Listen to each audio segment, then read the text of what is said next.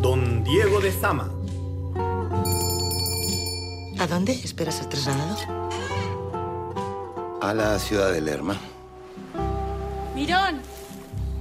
Mirón. No hay noticias para mí. No, todavía.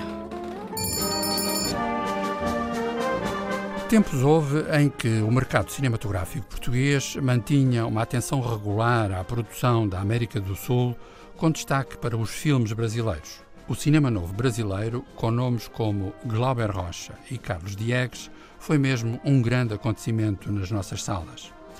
Agora, estamos mais distantes desse universo, mas com algumas exceções que importa não menosprezar. Uma dessas exceções é a Argentina, e mais concretamente uma cineasta como Lucrécia Martel, autora de uma obra ao mesmo tempo tão intrigante quanto sedutora. O seu filme mais recente, já disponível em DVD, chama-se Zama e tem como base um romance de António Di Benedetto.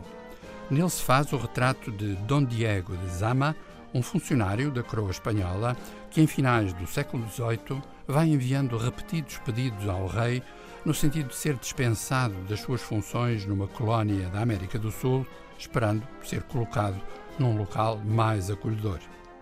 Através de uma teia de episódios que podem oscilar da tragédia ao quase burlesco, Lucrécia Martel retrata as teias de poder do sistema colonial e, mais do que isso, a saga emocional de alguém que, afinal, já não sabe muito bem que valor está a servir ou defender.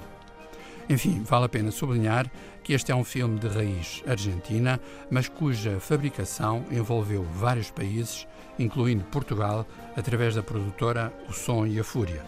Isto sem esquecer que as imagens, magníficas, são assinadas por Rui Poças, um diretor de fotografia português, a provar que, através dos seus particularismos, o cinema é mesmo uma arte universal. Señora mía, mi Marta, el gobernador me dice que no falta mucho para mi partida.